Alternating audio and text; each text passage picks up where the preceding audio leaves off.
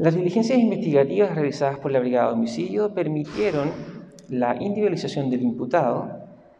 y a través de diversas, eh, diligencias se logró su ubicación y su detención el día de ayer en horas de la noche. Fuera del radio urbano de Puerto Montt, dentro de la comuna, pero fuera del radio urbano. Los antecedentes dan cuenta de que en esta fiesta que se realizaba en una especie de sede ubicada al interior del Parque Pucalán, se eh, reunieron dos grupos y entre estos grupos se generó una discusión, lo que terminó finalmente en diversas peleas entre los integrantes de estos grupos.